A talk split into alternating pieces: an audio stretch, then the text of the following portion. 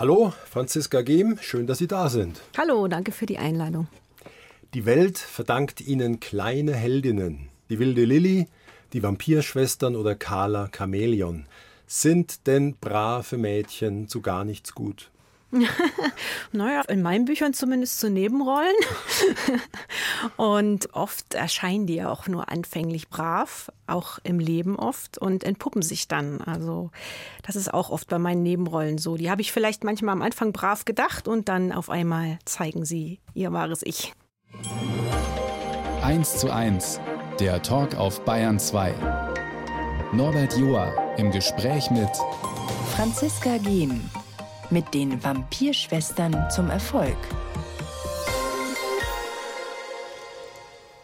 Und diese beiden zwölfjährigen Vampirschwestern heißen Silvania und Dakaria, Halbvampire. Die eine wäre ja lieber ganz Mensch, die andere ganz Vampir. Was wären Sie denn?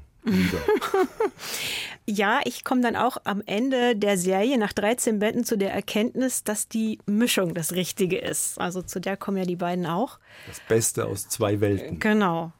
Erschienen Ihnen die beiden eigentlich um 2008 herum in einem Traum?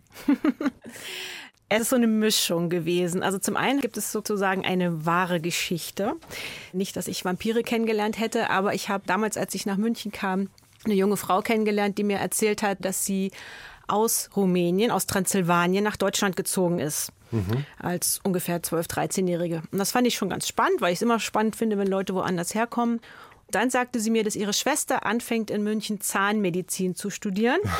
und in dem Moment, ja, ist bei mir die Fantasie losgegangen und ich dachte, ach, das wäre witzig. Stell dir mal vor, aus Transsilvanien. Und dann studiert die Zahnmedizin, damit die da irgendwie die Zähne richten kann. Und der Zufall war dann, dass der Löwe Verlag damals bei mir anrief und meinte so, ey, hast du nicht Lust, irgendwas mit Vampiren zu machen? Und dann fiel mir die Mädels wieder ein und dachte ich, ja, ich habe eine Idee. Da haben sie eine ganz eigene Variante gefunden. Ich habe nämlich auch zurückgedacht, ich habe große, mittlerweile sehr große Töchter. Die haben ja diese ganzen Twilight-Bände daheim. Mhm, das mhm. war ein paar Jahre vorher. Ja. Von Stephanie Meyer mit Bella und Edward. Ich habe mhm. mal nachgeschaut, ich habe es gar nicht glauben können, 150 Millionen Mal verkauft. da kam der Verlagsanruf wahrscheinlich auch so ein bisschen mit, wollen wir nicht in der Richtung? Und dann ist die Frage, ist es dann eine Gmade Wiesen oder gerade gar nicht?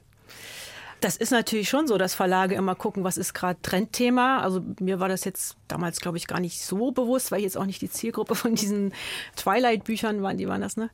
Es hilft natürlich schon sehr, wenn man ein Thema hat, was gerade Trend ist. Aber trotzdem, ich denke, damals gab es viele Vampirbücher, es schaffen natürlich dann nicht alle, dann ja. zum Erfolg zu werden. Und sie haben eben eine ganz eigene Handschrift. Das Schöne dran, ich habe mir das angeschaut, da ist ein bisschen Grusel drin, muss ja mhm. auch. Die flattern ja auch nachts herum, aber viel Humor und auch kleine Vampirinnen kommen in die Pubertät. Sie haben es auf jeden Fall auch mit dem Alltagsleben und der Wirklichkeit. Mhm. Sie sind gar nicht ja. so ein Fantasy-Spektakel. Mm, nee, ich persönlich lese auch gar nicht Fantasy. Ich liebe aber diese Mischung, wenn in unsere reale Welt irgendwas Fantastisches reinkommt.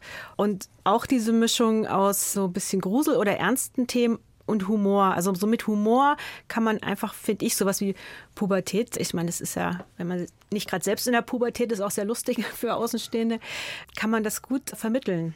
Und die haben ja auch dann eine Freundin, die sich wiederum in einen Vampir verliebt, der mhm. sehr bissig ist. Mhm. Das Ganze hat seinen rauen Charme. Jetzt haben sie es geschafft, 13 Bände draus zu stricken. Und vor acht Jahren war Schluss aus ihrer Feder. Jetzt weiß ich nicht, war da auch Erleichterung dabei? Also ich habe bis zum Schluss total äh, Lust gehabt auf die Serie, habe aber auch immer gesagt, ich will sie beenden, solange ich noch Lust habe und nicht hier endlos schreiben wie manche andere Kinderbuchserien, 100 äh, Bände oder sowas. So für mich war das einfach eine runde Sache. Ich hatte es so ein bisschen auserzählt dann auch und ich wollte auch den allen Figuren, die sie mir sehr ans Herz gewachsen sind in all den Jahren, ein schönes Ende bereiten. Und Sie schreiben halt fürs Leben gern und auch übers Leben und denken sich vermutlich, Hauptsache ist schon, Kinder und Jugendliche lesen lesen? Irgendwas? Oder? ja. Ähm, ich denke gerade an den PISA-Schock. Ja. Haben Sie es kommen sehen? Puh. Ich denke, also es hat ja nicht nur mit dem Lesen zu tun. Die Zeiten verändern sich einfach. Und ich habe so ein bisschen den Eindruck, dass unsere Welt wieder viel mündlicher wird, als sie eben in meiner Kindheit zum Beispiel war. Da war viel mehr Schriftliches. Und wenn ich jetzt die Kinder sehe, auch meine eigenen, jetzt allein von Nachrichten, die schreiben die ja nicht mehr, sondern sie sprechen sie ins mhm. Handy. Und ich ich tue mir immer so ein bisschen schwer damit, dann alles zu verteufeln und zu sagen, oh, das ist ganz, ganz schlimm, dass die jetzt alle nicht mehr lesen. Man muss auch ein bisschen gucken, es ist halt anders und mal sehen, wohin das führt. Ich meine, natürlich bin ich jetzt vom Berufswegen, finde ich das gut, wenn die Kinder dranbleiben und lesen und deswegen mache ich zum Beispiel auch sehr viele Lesungen. Ne? Und das ist so ein Mittel, was sehr gut funktioniert, um Kinder an Bücher ranzuführen. Ihre beiden sind ja elf und 16. Mhm. Ich glaube, kleines Mädchen, großer Junge. Mhm, genau. Kleines wird sie nicht gern hören. Haben die alle Bücher gelesen, lesen müssen, in Anführungszeichen, äh. von Ihnen? Nein, also meine Elfjährige liest aber gerade meine neue Serie, die Kiki legt los. Mhm. Die guckt sie sich gerade an oder liest sie.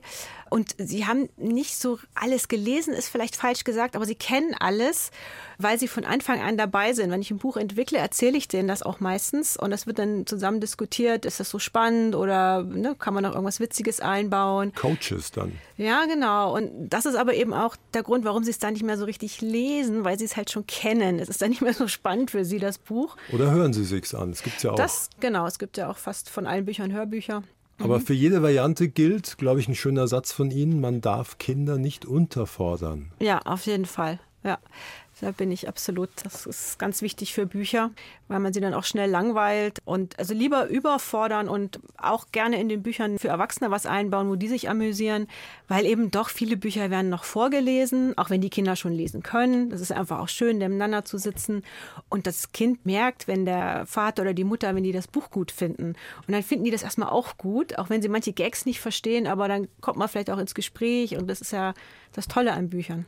Ja, und im Grunde sind die Themen ja auch riesig weit gespannt. Wenn man zweimal hinschaut, könnten wir die Vampirschwestern auch als Migrantenstory lesen. Mhm, genau, sie kommen aus einem anderen Land, sie sind mhm. fremd, sie sind anders, sie werden beargwöhnt. Genau, und eine hat halt, ihre Lösung ist halt, sich anzupassen. Sie will ein Mensch sein. Komplett. Genau, und die andere lebt ihre Kultur stärker aus, sie will Vampir sein. Da steckt mehr drin. Kinderbücher sind kein Kinderkram. Werden wir auf jeden Fall noch lernen in der Stunde. Zu Gast bei Norbert Joa. Franziska Gehm schreibt Kinder- und Jugendbücher. Ja, und los ging's vor bald 20 Jahren mit der wilden Lilly. Und neuerdings heißt es, Kiki legt los. Ich finde es herzerwärmend illustriert von Frédéric Bertrand. Es zeigt eine kleine, leicht zerzauste sechsjährige Katinka. Die hat einen großen Bruder und vor allem Sehnsucht nach einer Freundin in der ersten Klasse. Und je weiter man reinkommt in die Geschichte, fragt man sich, wo holen sie die Nähe zu einer Sechsjährigen her? Ist die auch noch in ihnen? Ist da ihre Tochter irgendwo? Ja, also es ist natürlich ein Stück weit auch, dass ich ja selbst Kinder habe und mich da, es ist ja nicht so lange her, dass meine Tochter sechs war und ich kenne natürlich auch all ihre Freundinnen, die, das ist ja so eine Mischung, das ist ja jetzt nicht meine Tochter und ich glaube schon, dass ich mir äh, so meine Sechsjährige auch ganz gut bewahrt habe. Ja, die wird auch nie alt in einem, oder? Das innere Kind bleibt. Ja, hoffe ich doch mal.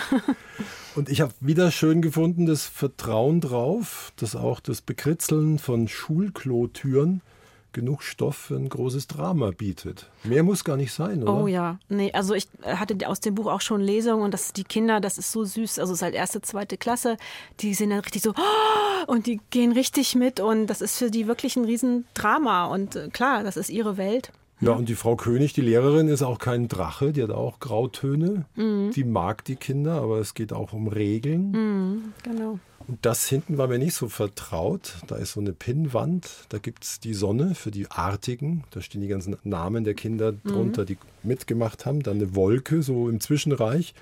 Und dann eine Gewitterwolke, aus der Blitze zucken. Wo waren Sie denn in der Grundschule eher zu finden? Also wir hatten sowas, glaube ich, nicht. Aber in der Grundschule wäre ich noch auf der, ist eine Sonne auch, ne? Das, ja. ja, da wäre ich auf der Sonne gewesen.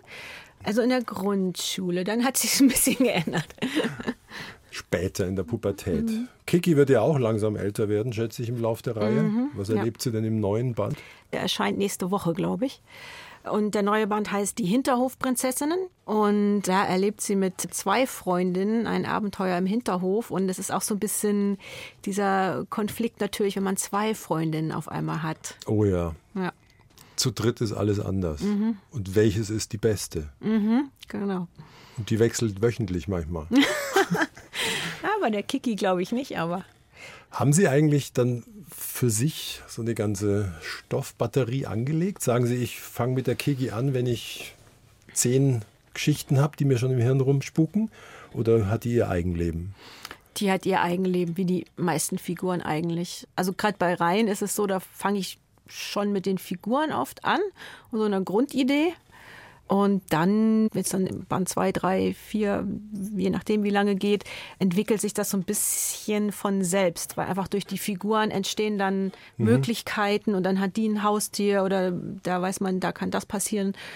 Ja, Aus also- dem Leben heraus, der Figuren Genau. entwickelt sich. Genau, ist so eine Mischung natürlich. Also ich schreibe das ja, wenn es eine Serie ist oder eine Reihe über mehrere Jahre und dann hat man zum einen die Figuren, die sich entwickeln und natürlich auch mein Alltag und Umfeld entwickelt sich und dann lerne ich irgendwie, was weiß ich, eine neue Sportart kennen, dann denke ich, oh, das habe ich, da habe ich Lust, Rugby einzubauen in die Handlung oder irgend sowas. Ich meine, es ist jetzt ein rüder Zwischenruf, dafür wird es natürlich niemals den Literaturnobelpreis geben. Aber was ist der Dank? Zum Beispiel so Briefe oder so Lesungen vor Kindern? Ja, ja, genau. Also das ist eigentlich der schönste Dank, wenn man bei Lesungen merkt, wie die Kinder mitfiebern und mitmachen und äh, danach der Lesung auch zu einkommen und sagen so, das ist, dein Buch ist ganz toll. Und ja, das ist eigentlich der Dank.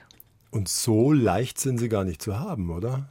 Nö, also die Kinder sind ein sehr anspruchsvolles Publikum, würde ich sagen, weil sie einfach sehr ehrlich sind und ähm, die würden auch einfach reinrufen, langweilig. Im Ernst? Ja, und oder auch meistens gehen sie dann, fangen sie an, auf Toilette zu gehen, dann merkt man halt auch, es wird langweilig. Oder sie zappeln rum und ja, es wird einfach lauter. ähm, Aber genauso rum hat man es natürlich, wenn es ihnen Spaß macht, ne? Dann lachen sie und, und Man kriegt es unverfälscht. Genau, es ist halt nicht wie bei einer äh, Lesung für Erwachsene, wo alle gebannt äh, in Anführungszeichen zuhören oder einschlafen, je nachdem. Äh, man merkt die Reaktion sofort, ja. In jedem Fall ist es ambitioniert, was sie machen. Sowohl von den Themen her, als auch von der Darstellungsform. Was mir auffiel, Sie haben es auch vor sich liegen, ist Hüben drüben. Unterzeile, als deine Eltern noch klein und Deutschland noch zwei waren. Sachbilderbuch für Grundschulkinder. Aber müssen, sollen sechs- bis zehnjährige noch wissen, dass es mal BRD und DDR gab? Auf jeden Fall, finde ich. Also die müssen, sollen das auf jeden Fall wissen, dass sie leben ja in Deutschland und die finden das auch spannend. Also wir machen ja Lesungen, der Horst Klein und ich zusammen für, das ist meistens dritte, vierte Klasse. Und die finden das wahnsinnig spannend, weil es ist ja jetzt nicht hochpolitisch, das Buch. Es wird, werden ja so Alltagsgegenstände, klar, die Politik wir auch ein bisschen mit ein, muss Ja. man ja. Aber äh, für die Kinder ist natürlich auch einfach lustig zu sehen, was haben die damals gegessen, was haben die gesagt, äh, was haben die gespielt. Ja, natürlich, ich will nicht sagen, wir schmuggeln es ein, aber wir lernen ihnen natürlich dabei auch, wie entstanden die zwei Länder und Es ist Politik einfach. Toll, wie leicht da Schweres gemacht wird. Und ich habe selber so einen Selbsttest angestellt. Ich wusste echt sehr wenig vom Alltag in der DDR in den 80ern. Also Frisuren, Jeans verschieden. Wir hatten Sadex, hießen die, glaube ich, Brausestangen. Sie hatten Halogenkugeln. Äh, nee, nee, Halloan-Kugeln. Hallo. Die kommen aus Halle. Die Da gibt es immer noch. Und sind aus Das sind so wie so kleine Schokopralinen. Der Mhm. Klassiker ist einfach Schoko-Vanille. Was ich wusste, ungleich höhere Quote an Vollzeit berufstätigen Frauen im Osten, die Kinder ganz früh im Hort. Und sie stellen so nett nebeneinander, das sind ja die Cousinen und Cousin, Maja und Max. Im Westen das kleine Häusel, der Golf, die Mama immer daheim. Drüben die Neubauwohnung, der Trabant, beide arbeiten. Aber auf der Suche nach dem Alltagsglück ist alles ganz ähnlich. Also sie werden es gar nicht. Es ist einfach anders erstmal. Ja, genau. Das war mir auch ganz wichtig, das überhaupt nicht zu werten, sondern einfach zu zeigen, wie es so war. Und was uns selbst, als wir das Buch angefangen haben, nicht so klar war, aber was wir gemerkt haben, war wirklich am Ende, so unterschiedlich war es gar nicht. Für Kinder, für Erwachsene sicherlich, aber für Kinder so wahnsinnig viele Unterschiede gab es gar nicht. Ja, vor allem diese Lust auf Sommerferien. Und ob das jetzt an der Mecklenburger Seenplatte ist oder Ostsee oder Spanien, ist einem Siebenjährigen Ja. egal, nahezu. Die spannendste Doppelseite im Buch fand ich, warum kam es zu zwei Deutschlands? Und das in wenigen Zeilen. Wie lange saßen Sie denn da dran? Ja, das weiß ich jetzt nicht mehr, aber das, genau das ist die Kunst überhaupt bei solchen, das sind ja so Sachbilderbücher, da hat man ja einen Wust an Recherche und Information, den runterzubrechen auf zwei, drei Sätze. Da habe ich bestimmt eine Weile gestrichen und, und dann muss es ja auch im Zusammenspiel, da musste ich ja gucken, was zeichnet der Horst eigentlich, was kann ich vom, vom Text her weglassen. Das hat schon eine Weile gedauert, das war eine sehr intensive Zusammenarbeit, ja. Aber die Seite funktioniert wahnsinnig gut. Also auch bei Lesungen, die sind da, also das ist der entscheidende Moment in der Lesung immer, diese Seite. Da gab es ein großes Land, ein Verführer in Anführungszeichen, viele, die mitgemacht haben, andere abzuwerten, klein zu machen. Ein Krieg wurde begonnen und verloren. Und dann fand ich schon interessant. Am Anfang, danach rufen die Deutschen auf beiden Seiten, wir sind die Guten. Auf der einen Seite mehr Freiheit, auf der anderen mehr Gleichheit. Und beide im Bewusstsein, es beginnt was Neues, Besseres. Mhm, genau. Also ich war ja nun nicht dabei, so alt bin ich nicht. Aber so war es ja wohl, dass man erstmal davon ausgegangen ist, man baut jetzt jeweils das bessere Deutschland auf. ja? Und die ich eine, rede mit einer Thüringerin. ja, richtig. Und Genau. dann ploppt die Mauer aus dem Buchrücken. Mhm, genau. Darf auch spielerisch sein. Ja, und bei Lesungen bauen wir auch eine Mauer auf. Dann machen wir einfach so eine riesengroße Papiertischdecke durch den Raum. Und dann lassen wir die Kinder auch demonstrieren. Also wir lassen sie quasi die Wände nachspielen. Ach so, und dann genau. kracht die Die Papier. zerfetzen dann die Papiertischdecke. Sehr zur Freude der Veranstalter immer, weil der Raum danach aussieht. Da reicht die Handkante ohne Hämmerchen. Ja, da lesen sich auch Eltern gern drin und erinnern sich, ich habe auch was draus gelernt. Und passend zu Hüben drüben, so heißt das Buch, reden wir gleich über ihre Kindheit und Jugend. Sie kommen von drüben. Jo. Bayern 2, 1 zu 1 der Talk. Und warum ist sie da, Franziska Gehm? Ganz einfach, weil sie eine interessante, spannende Kinderbuchautorin ist. Und geboren im Mai 1974 in Sondershausen, Thüringen, 50 Kilometer nördlich von Erfurt. Die Eltern beide Ärzte. Da hätten wir im Westen gesagt, Glückwunsch. Ja. Aber Das ist mir nach der Wende gleich aufgefallen, dass also da ein ganz anderes Bild von Ärzten im Westen herrscht. Und was mir aufgefallen ist, die meisten Westdeutschen haben mich immer nur gefragt, was macht dein Vater beruflich? Und keiner hat mich gefragt, was meine Mutter macht, was ich immer sehr seltsam fand. Bis ich auch merkte so, ah, okay, die Mutter macht einfach nichts beruflich scheinbar. Genau, also es ist anders im Osten mit zwei Ärzten als Eltern aufgewachsen zu sein, weil ja eben die Idee vom Sozialismus war, dass alle gleich sind und dementsprechend haben jetzt meine Eltern nicht wahnsinnig viele Immobilien oder sonst was anhäufen können. Und wir sind ja auch alle ganz normal zusammen aufgewachsen sozusagen. Ja, und dadurch, dass beide Akademiker waren und nicht in der Partei SED, war es für die Tochter nahezu ausgeschlossen, studieren zu dürfen. Ja, also es gab immer so eine Quote von denjenigen, die aufs Gymnasium gehen konnten. Also bei uns war ja bis zur 10. Klasse eine, waren alle in einer Schule und dann gab es noch zwei Jahre Gymnasium. Und da wir ja ein Arbeiter- und Bauernstaat waren, sollten auch die Arbeiter und Bauern gefördert werden und Abitur machen und eben nicht die der Intelligenzia, so hieß das. Weil die waren ja schon privilegiert, in Anführungszeichen. Genau, wobei ich das System nie so ganz begriffen habe, weil das ist ja immer dann, wenn dann, äh, was weiß ich, der Sohn vom Bauer sein Abi macht und studiert, dann ist der ja danach auch wieder Intelligenz. Also dessen Kinder können dann wieder nicht Abi machen. Also es war alles so ein bisschen unlogisch. Ja, am Ende wären es drei pro Klasse wohl geworden, aber der Mauerfall kam dazwischen. Aber wir springen schon ein bisschen zu weit. Jetzt haben Sie die ersten 15 Jahre ja in der DDR erlebt. Spüren Sie sie noch irgendwo in den Knochen, im Guten, im Schlechten? Ja, auf jeden Fall. Ich bin ja nun auch schon lange in München, aber also ich, der Osten ist halt schon meine Heimat, würde ich sagen. Und natürlich sind viele Sachen, die man so gelernt hat, ob man wollte oder nicht. Zum Beispiel war einfach, ich habe fast das ganze Schulsystem bis zur 10. Klasse in der DDR durchlaufen. Und da war es eben nicht gewollt, sich seine eigene Meinung zu bilden. Und das musste man erst mal lernen, dass man die Sachen jetzt nicht nur hört und sich seinen Teil dazu denkt, das kann ich sehr gut, aber dass man das auch quasi spruchreif dann seine eigene Meinung dazu rausbringen sollte, das haben wir nie gelernt. Das war eben ja unerwünscht auch. Ne? Da sitzt die Prägung noch so, auch nach 34 Jahren. Also ich glaube, ich habe immer noch die Neigung dazu, mir das anzuhören und mir meinen Teil dazu zu denken, als jetzt forsch heraus irgendwie sofort zu sagen, was ich meine. Also ich bin, wäre da immer noch vorsichtig einfach. Haben Sie noch FDJ-Sachen daheim oder Ostmark? Ich habe noch so eine Pionierbluse und auch FDJ-Hemd, aber vor allen Dingen, weil ich die für Lesungen oft äh, nehme, wenn ich den Kindern zeigen will, was, wie sah das aus, eine Pionierbluse oder ein FDJ-Hemd. Was haben Sie denn als Kind gelesen? Ich habe ein Buch gehabt, das hieß Der Zauberer der Smaragdenstadt von Alexander Wolko. Das fand ich ganz toll.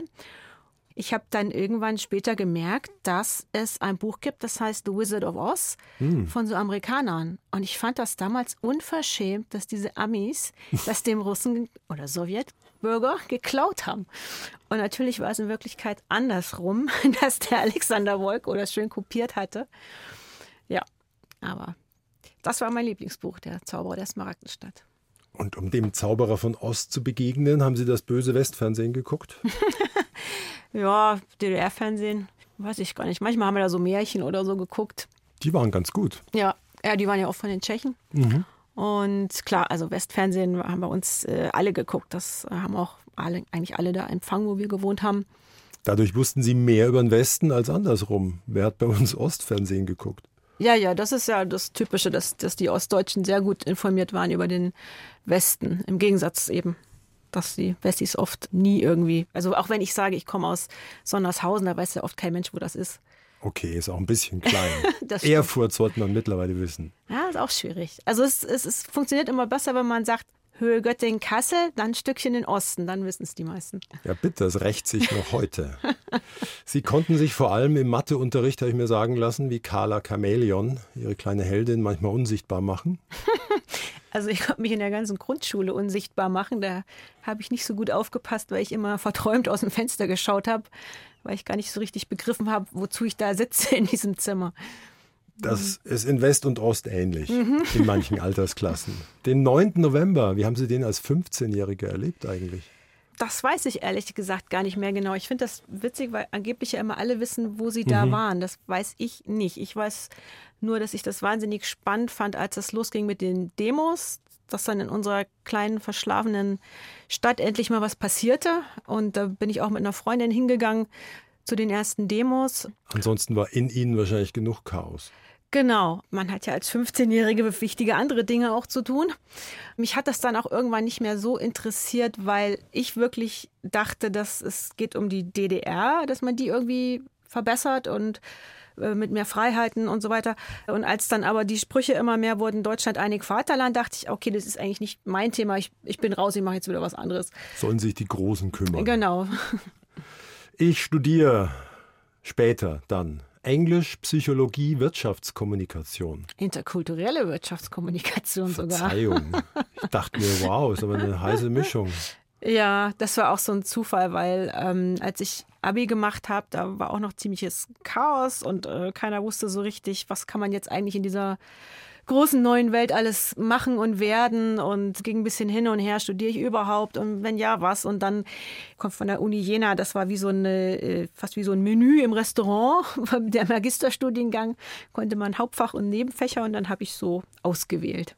Danach sind Sie mit all dem Wissen zu einem Wiener Radiosender, hätten jetzt eine Kollegin sein können. Mm, ja, nein. Beim Wiener Radiosender habe ich vor allem gemerkt, dass ich eher fürs Schriftliche geeignet bin. Och. Ich merke, das Mündliche geht auch ganz gut gerade. Dann dachten Sie noch, vielleicht bin ich auch geeignet als Lehrerin in Dänemark? Hm, ja, also Lehrerin wollte ich nie so richtig werden. Das war eher so mein Drang, noch mal ins Ausland zu gehen. Ähm, Aber da mussten Sie unterrichten auf? Deutsch. Okay. Ich war die lustige Deutschlehrerin und ich durfte auch die lustigen Dinge machen. Also ich musste nicht Grammatik unterrichten, sondern ich habe deutsche so Musik, so Hip-Hop-Musik habe ich gemacht oder Theater gespielt mit denen. Fußballquiz, was sie sich so gewünscht haben, alles. Und dann waren sie irgendwann 27 und sind 2001 nach München zu BMW. Mhm. Assistentin im internationalen Vertrieb für Großkunden. So schauen Sie gar nicht aus, hätte ich beinahe gesagt. Nee, äh, war ja auch nichts, ne? Was war da nix? Ja, das war ja einfach so eine Aktion, dass ich ganz dringend einen Job brauchte, weil ich einfach nicht mehr nach Sonnershausen zurück wollte und habe dann eben das erste genommen, was kam. Und das war München BMW. Und Klingt erstmal nach einer super Adresse. ja, kommt halt drauf an. Ne? Also ich habe ziemlich schnell gemerkt, dass ich da komplett äh, falsch bin, weil mein Job hauptsächlich daraus bestand, Zahlen in Excel-Tabellen einzutragen. Und äh, da habe ich jeden Tag gemerkt, ich bin hier komplett falsch. Ich verschwende meine Lebenszeit hier. Ja, und manchmal ist ja auch gut, wenn man das so genau weiß, wo man falsch ist. Und dann bin ich da ganz schnell weg und bin zu einem Kinderbuchverlag. Ja, als Volontärin erstmal, aber vor allem mit dem Rotstift in der Hand. Ja, ja, also mein Job war eben dann die Texte von anderen Autorinnen äh, zu lektorieren und ich glaube, dass ich da, also rückblickend, nun wo ich selbst Autorin bin, äh, dass ich da manchmal ganz schön streng war.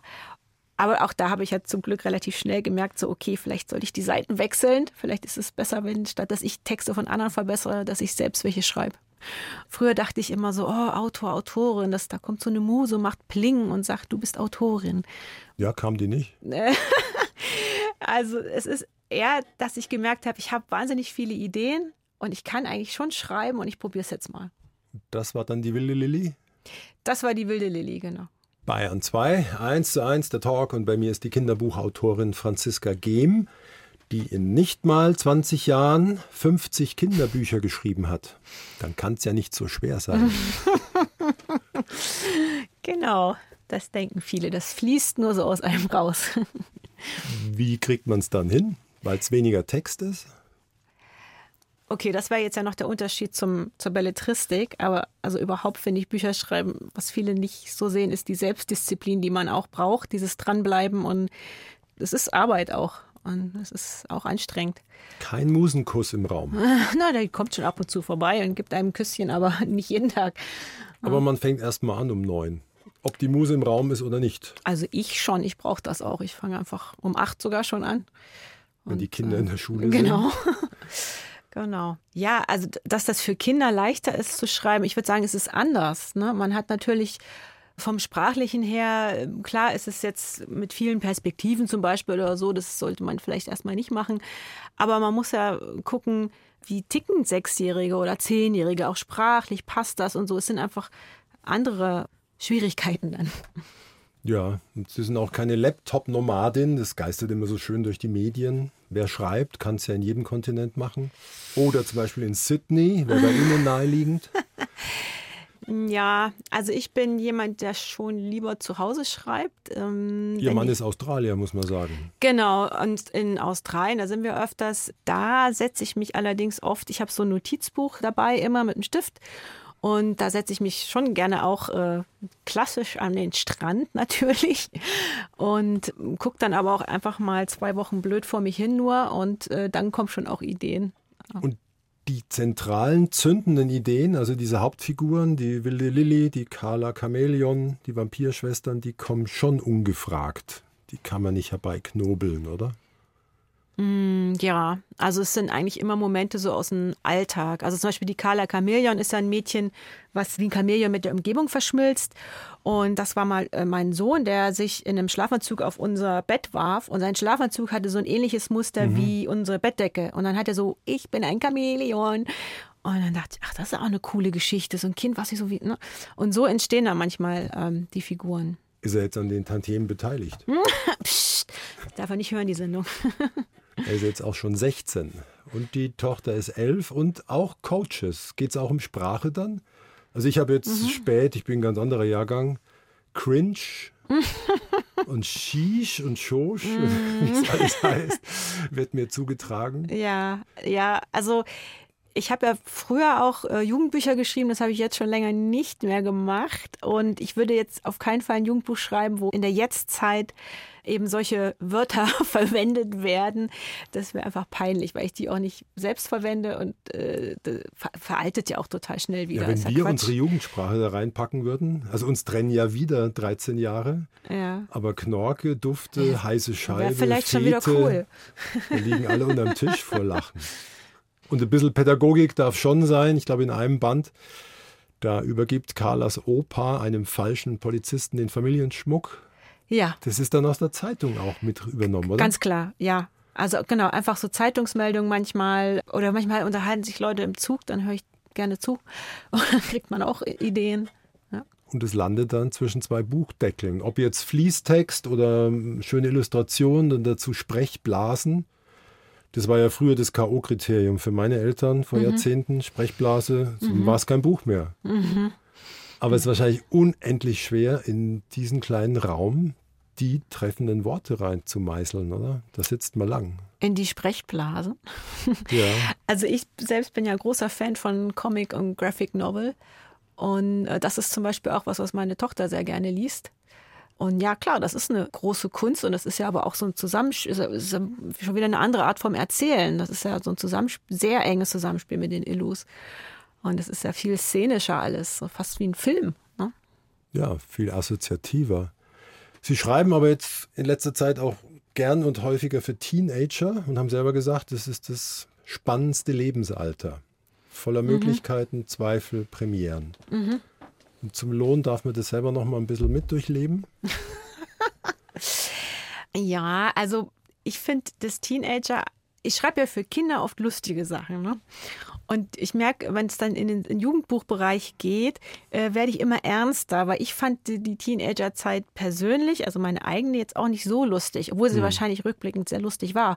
Aber ähm, wenn man da selbst drinne steckt, ist das ja alles wahnsinnig ernst. Und, und ich finde, die sollte man auch ernst nehmen, die Sorgen.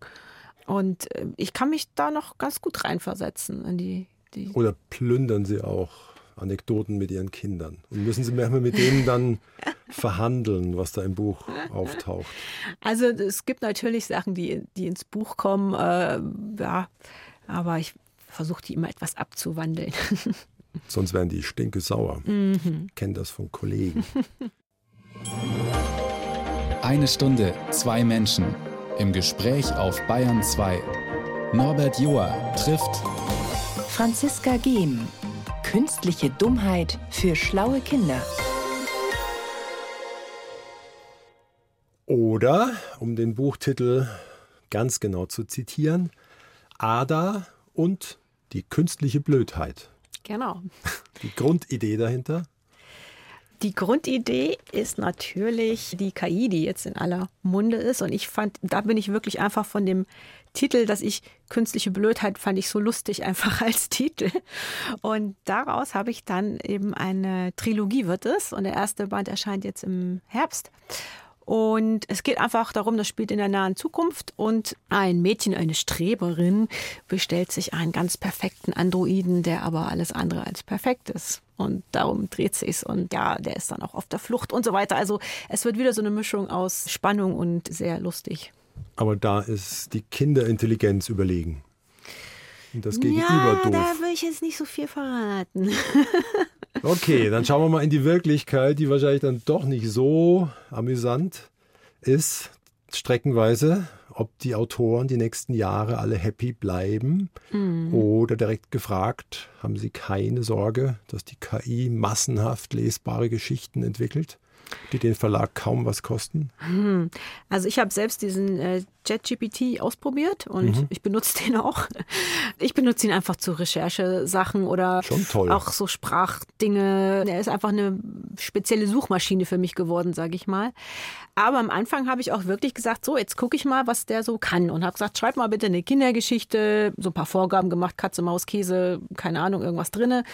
Und dann hat er was geschrieben und ich dachte so, ja, das ist, äh, ist okay, ist jetzt nicht irgendwie was mhm. wahnsinnig aufregend Neues, aber ich habe mir schon gedacht, für so ganz einfache Geschichten, die immer wieder kommen, könnte, also zum Beispiel der Traktor, die Baustelle oder so, gibt es ja einfach auch so Pappkinderbücher und solche Dinge. Da könnten vielleicht Verlage schon auf die Idee kommen, Vor dass sie das da einfach einspeisen und der das ausspuckt. Das entwickelt sich ja rasend weiter. Mhm. Also die Antworten jetzt sind ja nicht zu vergleichen mit denen vor ein ja. paar Monaten. Ja. Und gemeinerweise wahrscheinlich auch gefüttert mit Kinderbüchern von Franziska Gehm. Ne? Genau. Ja, schauen wir mal, dann sehen wir es schon, hätte der Kaiser gesagt. so richtig beeinflussen kann oder mag es gerade keiner. Wie halten Sie es eigentlich mit diesem häufigen Mitleidssatz, oh weh, unsere armen Kinder, was in diesem Jahrhundert jetzt alles auf sie zukommt? Mm, nee, also das ist, kann man wahrscheinlich bei jedem Jahrhundert sagen. Ähm, Schon, gell? Ja. Also ich, ich denke dann immer jetzt schon so rückblickend, ach, ich bin ganz froh, dass ich noch ohne Smartphone und so aufgewachsen bin. Und die denken vielleicht, oh mein Gott, unsere arme Mutter ohne Smartphone aufgewachsen. also. Ja, Generationengräben tun sich auf, wo es nicht so lustig ist. Ich habe mir mal eine Zahl gemerkt, die wirklich äh, erschlagend ist nahezu. Es gibt hierzulande im Moment doppelt so viele 60-Jährige wie 13-Jährige. Mhm. Das ist cringe. Ich weiß jetzt nicht, ob cringe der richtige Ausdruck ist. Es ist schisch. es ist ja nicht schön. nicht schön. es steht irgendwie ein bisschen Kopf. Aber täuscht der Eindruck, es gibt doppelt so viele Kinderbücher wie früher. Puh, also es gibt auf jeden Fall sehr, sehr viele, fast zu viele, weil es einfach auch viele gibt, wo man sich sagt, wozu jetzt das äh, 50. Buch über Dinosaurier oder eben Baustelle, Traktor und so weiter. Also weil ja jede, alle Verlage auch in jedem Frühjahr- und Herbstprogramm eben zum Beispiel ein Buch zur Baustelle rausbringen. So und ja, aber da muss man, glaube ich, mal jemanden vom Verlagsvertrieb dazu fragen, wie das funktioniert. Ja, wichtiger ist, ob dauerhaft noch so viel gelesen wird auf Papier. Sind wir wieder beim Anfang. Mhm. Die Konkurrenz vom Buch ist halt, äh, nimmt halt zu. Ne? Es ist nicht nur noch Fernsehen oder Radio, also so früher war, jetzt hat man eben auch die Geräte. Ja, die Zeitspanne, die Zeit, die das Kind hat für irgendwas, wird immer kleiner, muss, ich immer, muss man sich immer mehr teilen. Ja, wir sind aber auch gut dabei. Ich habe neulich eine Statistik gesehen, wir sind jetzt mittlerweile bei 13 Stunden auf Bildschirme schauen am Tag. Mhm. Also die ja. ganze Arbeit, alle Laptops, alles im Büro, daheim, das Fernsehen, Netflix. Wenn man das aufaddiert, kommen wir auf 13 Stunden. Mhm. Ja, ich glaube nur, dass es sich nicht irgendwie aufhalten lässt. Das ist, was wir jetzt machen. Und es wird das verändern. Das Buch wird trotzdem wird's immer geben. Aber es wird anders. Es wird auch äh, vielleicht auch eine Mischung. Also man, es gibt ja jetzt schon auch viele äh, Bilderbücher, auf, die, die, sich die Kinder auf Tablets angucken, ne? Mhm. wo man natürlich andere Funktionen hat, wo es dann, was weiß ich, wirklich schneiden kann auf dem Bild oder sowas. Genau, ich denke. Die Mikrofone wackeln, wenn man dran stößt. ja, das soll, virtuell. Auch, soll vorkommen, wenn man so viel gestikuliert. ja, klar, hat auch Möglichkeiten. Man kann dann in der Landschaft immer tiefer eintauchen. Sie haben auch viele Möglichkeiten, nicht nur das Schreiben, Sie übersetzen ja auch. Mhm. Und ich habe mir angeguckt, noch reingeschaut, zumindest in die Mira-Reihe. Das liegt Ihnen auch am Herzen wohl. Mhm. Da geht es einmal um den Tod der Oma. Mhm. Abschied mhm. heißt der Band. Ja. Ich dachte mir nur, ist das eine gute Geschenkidee? Also diese Reihe ist ganz großartig. Das ist eben so eine Comic oder Graphic Novel, wird es auch gern genannt, weil dann in Deutschland die Schwelle nicht mehr so hoch ist, dass das Leute kaufen. Comic und, für Bildungsbürger. Äh, ja, genau, das ist dann das Graphic Novel. Und ähm, die Mira, die begleitet man auch so beim Aufwachsen. Ich weiß gar nicht, am Anfang ist sie vielleicht elf oder zwölf und jetzt wird sie dann langsam auch äh, Teenager. Und ja, äh, und das ist der Alltag und da stirbt eben auch die Oma. Vielleicht kauft sogar eine Oma ihrer Enkelin das Buch. Dann wäre sie sehr cool, finde ich. Ja, so cool wie Hugo und Hassan. Oh, die waren noch cooler, ja. Ja, ist auch eine Graphic Novel. Zwei rüde Jungs mit weichem Herzen, die aber meist zu nichts Bock haben und großspurig rumlabern. Ja. Das Ganze spielt in Kopenhagen. Ich habe nur gehört, die deutschen Eltern, Käufer tun sich damit ein bisschen schwer? Ja, also ich fand die Wahnsinn. Ich, ich rede in der Vergangenheit, weil die leider nicht fortgesetzt wird, die Serie, also nicht diese Übersetzung. Ich fand die wahnsinnig cool und einfach so herrlich bekloppte Jungs, wie die halt in dem Alter sind. Also das, sobald ein Mädchen den Raum betritt, können die nicht mehr normal reden und machen nur noch, ne? also und äh, ja, auch einfach so großspurig, ne, gehen sie irgendwie zum ersten Hip-Hop-Konzert mit der Mutter und dann werden Die Sprache ist sehr direkt, um es mal so auszudrücken. Ja, genau. Und es ist aber, es ist super cool, aber ähm, ähm, ja, die heile. Eltern sind etwas geschockt von der Sprache dann. Die deutschen Eltern. Ja, genau. Also in Dänemark läuft es, glaube ich, ein bisschen besser. Sie haben ja viele Heldinnen mit Superkräften. Mhm. Wenn Sie eine Supergabe haben dürften, welche wäre es? Ich würde gern Zeitreisen. mit dem Koffer und dem strahlenden Licht drin und dann stellt man im Zahlenschloss das Jahr ein. Also die Technik ist mir ja immer egal, Hauptsache sie funktioniert. so war es bei Ihnen in Pullerpause. genau, in der Pullerpause hatten die einen Koffer. Also wie ich da hinkomme, ist mir gesagt, Hauptsache ich komme wieder zurück auch, das wäre schon gut. Aber da hätte Wohin ich ging Lust die erste drauf. Reise? Oh Gott, oh, weiß ich nicht. Ich glaube, ich würde auch gern einfach so von der Musik her so 60er, 70er Jahre London mitmachen. Mhm. Da hätte ich Lust drauf. Und äh, ja, ich glaube, wenn man da erstmal anfängt, dann äh, macht man da Reisen überall hin. Dann. Wenn man so neugierig ist wie Sie. Und ganz hinten raus noch, ganz uneigennützig, eine super Buchempfehlung. Ich habe gehört von Ihnen, Oh, the Places You Will Go von Dr. Seuss. Ich hatte es noch nie gehört, den Titel. Ja. Warum das? Der ist in Deutschland nicht so bekannt, der Dr. Süß. Den gibt's aber mittlerweile auch in der Übersetzung von der Nadja Budde. Also kann ich nur empfehlen. Und ähm, der ist, das ist so ein Klassiker für englischsprachige Kinder. Und der hat so eine ganz eigene und schräge Art zu reimen und total witzig und auch sehr schräge Illustrationen dazu. Worum geht es im Buch? Einfach, wie man durchs Leben geht, dass es mal gut läuft und mal schlecht läuft und mal biegst du dahin ab und mal dahin. Also ich glaube, man muss es nicht angucken, weil es sehr speziell ist einfach. Bisschen wie eins zu eins. Ja, genau. Anhören. Das war Ihr Leben, hätte ich beinahe gesagt. Ja, danke fürs Kommen, Franziska Gehm. Gerne. Das Gespräch mit ihr finden Sie jederzeit in der ARD Audiothek. Und dort gibt es auch ein Wiederhören mit einem Klassiker, der Pumuckel Podcast. Sie ziehen die Augenbrauen hoch. Ja, Meister Eder und sein Kobold. Und auch wenn sich das nicht reimt, ist es gut.